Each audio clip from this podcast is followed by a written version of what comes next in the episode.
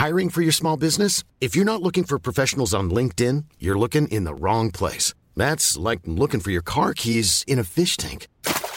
LinkedIn helps you hire professionals you can't find anywhere else, even those who aren't actively searching for a new job but might be open to the perfect role. In a given month, over 70% of LinkedIn users don't even visit other leading job sites. So start looking in the right place. With LinkedIn, you can hire professionals like a professional. Post your free job on linkedin.com/people slash people today.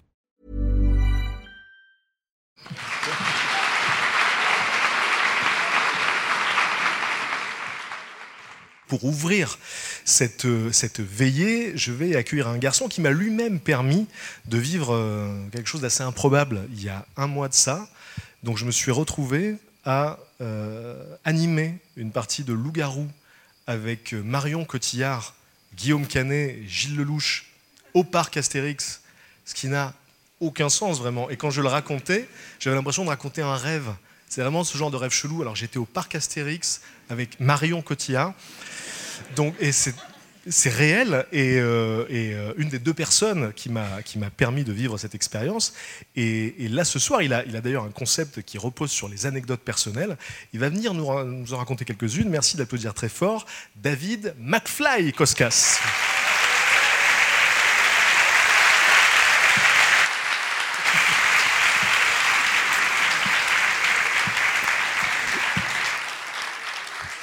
Bonsoir. Donc, euh, s'il y en a qui regardent peut-être euh, nos vidéos ici, euh, vous allez sûrement connaître déjà un petit peu ces anecdotes parce que voilà, j'ai basé ma carrière globalement sur le fait de raconter des anecdotes. Donc là, j'ai plus grand chose. Il faut que je vive des nouvelles choses. Donc je, je tente des situations dans la vie, je tente des trucs improbables. Mais là, en l'occurrence, vous avez peut-être déjà entendu. Euh, mais la première, c'est une, c'est une vidéo qui a mal tourné. Ça s'est passé en. Oh la vache, ça nous rajeunit pas. Je crois que c'est 2013, donc ça fait 10 ans. Et euh, en gros, euh, à l'époque, on faisait une émission avec Carlito euh, qui s'appelle le Fat Show, qui s'appelait le Fat Show, sur une chaîne qui était la chaîne 173 de la Freebox. C'est purement vrai. Mais ce qui nous a permis quand même de créer notre chaîne YouTube qui a donné la suite. Donc finalement, merci. Mais donc sur cette petite chaîne, on faisait une émission qui s'appelait le Fat Show. C'était 26 minutes par semaine. Et donc, euh, c'est-à-dire qu'en fait, on recevait des invités, on faisait des sketchs, des caméras cachées, des clips, euh, plein de choses. Et c'était, on était juste trois euh, ou quatre à bosser dessus. Donc en fait, c'était une sorte de gros burn-out contrôlé. hein. On était con- con- constamment euh, à deux doigts de craquer. Et on avait peu le temps de travailler nos vidéos. Alors s'il y en a qui se disent qu'aujourd'hui c'est toujours pareil, je vous attends hein, pour un octogone. Mais c'est pas le sujet. Donc euh, à l'époque, on se dit bon, ok, vas-y, on a une idée. L'idée c'est, euh, mec, vas-y, viens, tu rentres dans un lycée et tu te fais passer pour un lycéen. Trop cool. Fin euh, du brainstorming. C'est ok, ça part direct en prod. Il n'y a pas de, on réfléchit comment ça se fait ou quoi. C'est direct. Donc évidemment, on réfléchit pas, on cherche un, un lycée.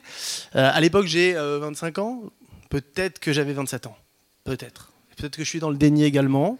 C'est mon choix. Bref, donc on, trouve un lycée, on va en voiture devant, on est avec une équipe, on est avec un, voilà, un, autre, un autre technicien avec nous. Je m'équipe, je me déguise en lycéen, je sais même pas vraiment ce que ça veut dire, je mets une casquette, ça n'a aucun sens. Euh, J'ai un petit sac à dos et sur ce sac à dos ici, je mets une, petite caméra cachée dans la hanse. Mais vraiment, je vous dis, c'est une GoPro 1 accrochée à l'arrache. Vraiment, on est sur le, niveau 1 euh, du pro, quoi. Mais je me dis, vas-y, on y va, euh, on le tente, on sait pas où ça va. Donc, je passe, je rentre dans ce lycée. Je passe les surveillants, c'est un miracle, ils me captent pas. Je vais me cacher tout de suite dans les toilettes et j'attends que tout le monde rentre. Je ne sais pas euh, ce qui va se passer à ce moment-là, je n'ai pas la moindre idée de ce que je vais dire, enfin ce n'est pas travaillé. Ayez bien conscience de ça, c'est parce que c'est ça qui est le problème de cette anecdote. Et du coup, bon, j'attends, à un moment j'entends plus rien, je me dis vas-y, je sors des chiottes, là je suis comme ça, là je suis trop content. Et je vois une porte, je me dis bon bah vas-y, let's go quoi, ça commence quoi, la caméra cachée. Donc je rentre dans le truc, je dis bonjour, euh, voilà, je suis nouvelle élève. Euh, donc la prof dit voilà, qu'est-ce que c'est que ça. Je, je m'assois dans un coin, bon, elle cherche dans son registre, et évidemment elle a rien, pour des raisons bah, évidentes. Et voilà, elle me pose des questions, elle me dit comment tu t'appelles, je n'avais rien prévu, je dis Jean Moule. c'est très mauvais. Mais je suis un peu fier à l'époque. Bon. Ah, elle, me, elle me pose des questions, je sais même pas ce que je réponds. Les élèves commencent à se marrer, je me dis tiens, bonne ambiance, ça commence à prendre, je suis dans le truc, tout va bien. Jusque-là, c'est plutôt tranquille. Et là, la prof dit euh, je vais euh, contacter le proviseur adjoint. Et déjà, quand euh, elle dit ça, y a. Voilà, c'est un peu plus pesant dans la pièce à ce moment-là. Je sens que c'est pas rigolo. Bon. quelques minutes après, le, le proviseur adjoint arrive. Et tout de suite, il met une grosse pression à un élève qui avait le droit d'être là. Genre, il lui met un coup dans sa chaise, il lui dit Toi, tu restes assis. Et donc, on sent déjà que ça va être dur. Et là, moi, je me dis Je tiens un bon, un bon client, quoi. Je tiens un bon gars. Et bon, évidemment, je me dis Bon, bah, c'est parfait pour ma vidéo, ça, c'est excellent. Donc, il commence à me parler. Il me dit Vous allez, enfin, venez dans mon bureau immédiatement. Je lui dis Seulement si vous m'attrapez. Donc je commence à courir dans la. Non mais c'est nul. Hein. Vraiment, j'en ai conscience aujourd'hui. Je le dis. Vraiment, c'est pas bien quoi. Faut pas faire ça. Voilà. Donc il me course un peu dans la classe, ce qui le met dans un état de rouge absolu. Le mec est survénère. À un moment, je dis ok bon, euh, je le suis.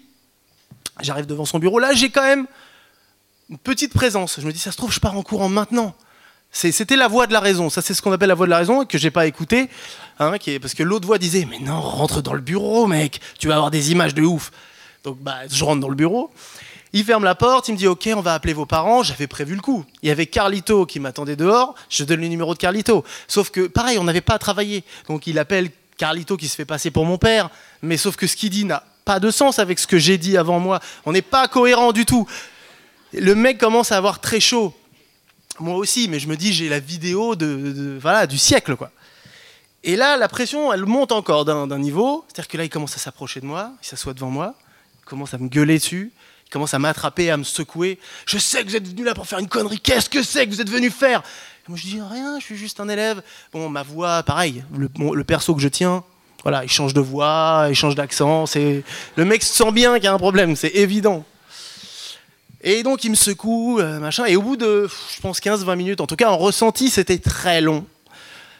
Euh, je lui dis, euh, non mais là vous êtes un fou, c'est quoi Je vais juste partir, qu'est-ce que vous allez faire?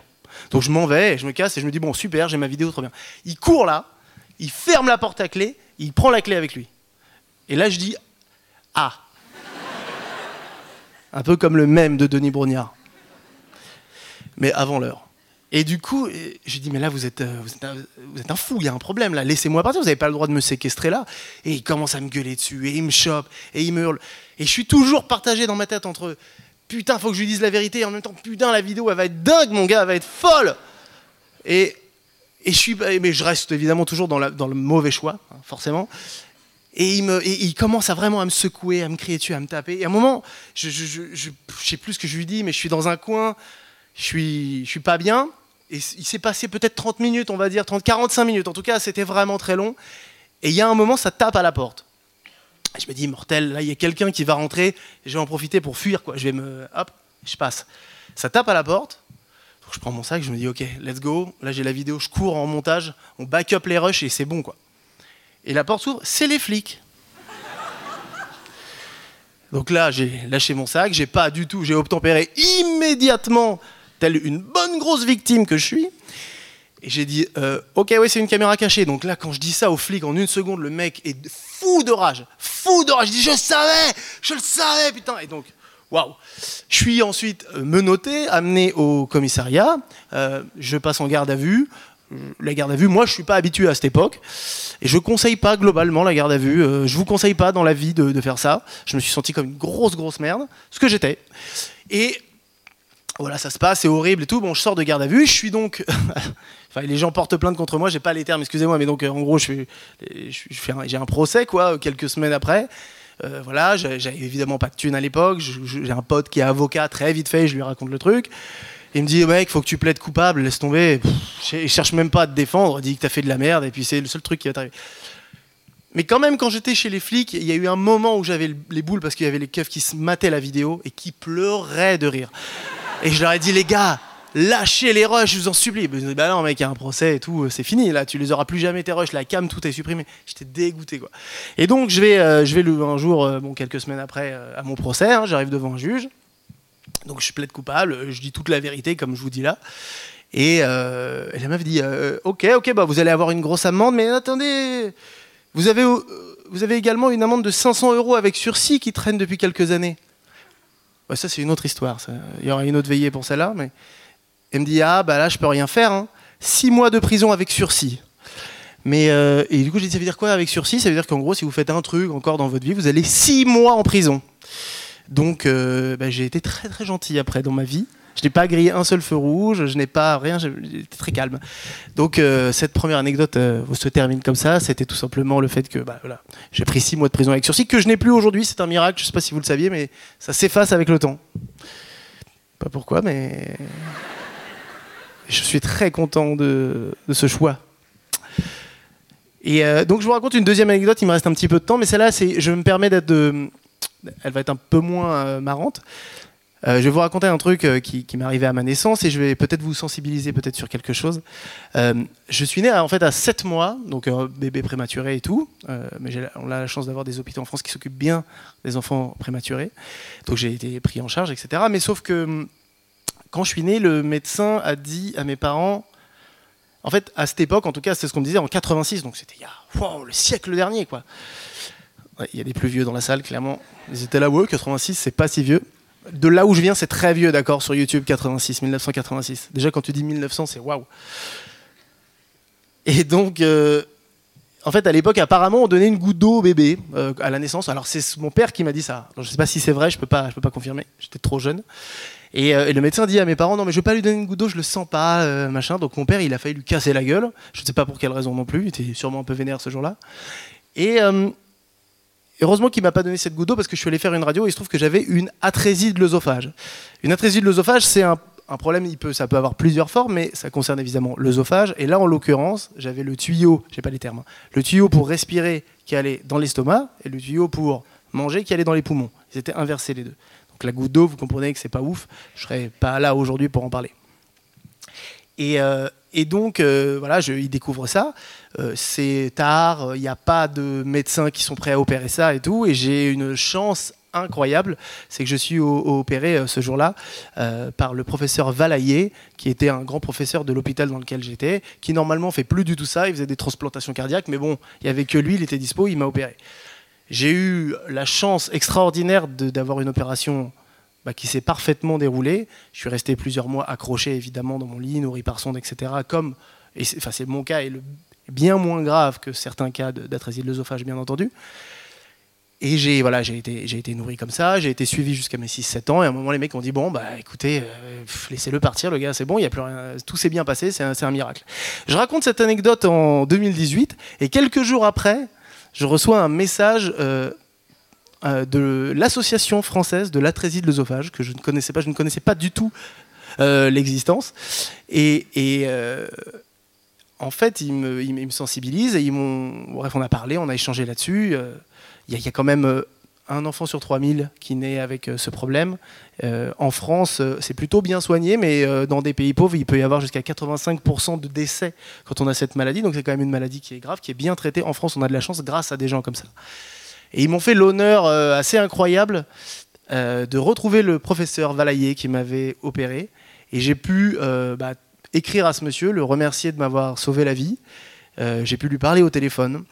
C'est un monsieur assez âgé à présent et il était voilà, on a eu un échange très humain, très touchant. Il voulait absolument pas apparaître en vidéo parce que moi direct j'avais envie de faire du buzz direct évidemment. Mais lui m'a dit non, mais moi je voilà, j'ai 90 ans, c'est bon. Mais en tout cas très très très sympa. Ça m'a fait euh, très très plaisir évidemment, de, créer ça suite à, des anecdotes racontées.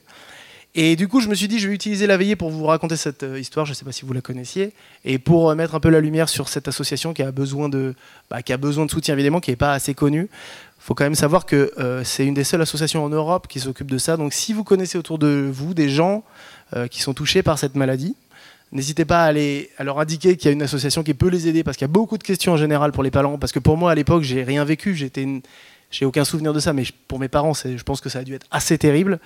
Euh, heureusement, ça s'est bien passé, mais ça se passe pas bien tout le temps.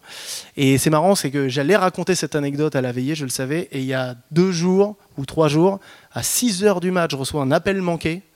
Et je vois le nom euh, de la nana de l'association que j'avais pas vu, avec qui j'avais pas parlé depuis au moins 5 ou 4-5 ans. Et je lui dis, mais vous avez essayé de me contacter Elle me dit, c'est une erreur, j'ai fait une erreur dans mon téléphone, je vous ai appelé.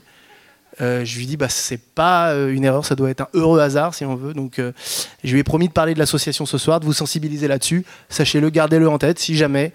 Et, et, merci à eux de faire ce qu'ils font. Et merci au professeur de m'avoir sauvé la vie. Comme ça, je suis là ce soir à la veillée. Mais vous avez surtout plein d'autres histoires et plein d'autres anecdotes qui sont sûrement beaucoup plus fortes et beaucoup plus intéressantes que celle-là. Merci de m'avoir écouté.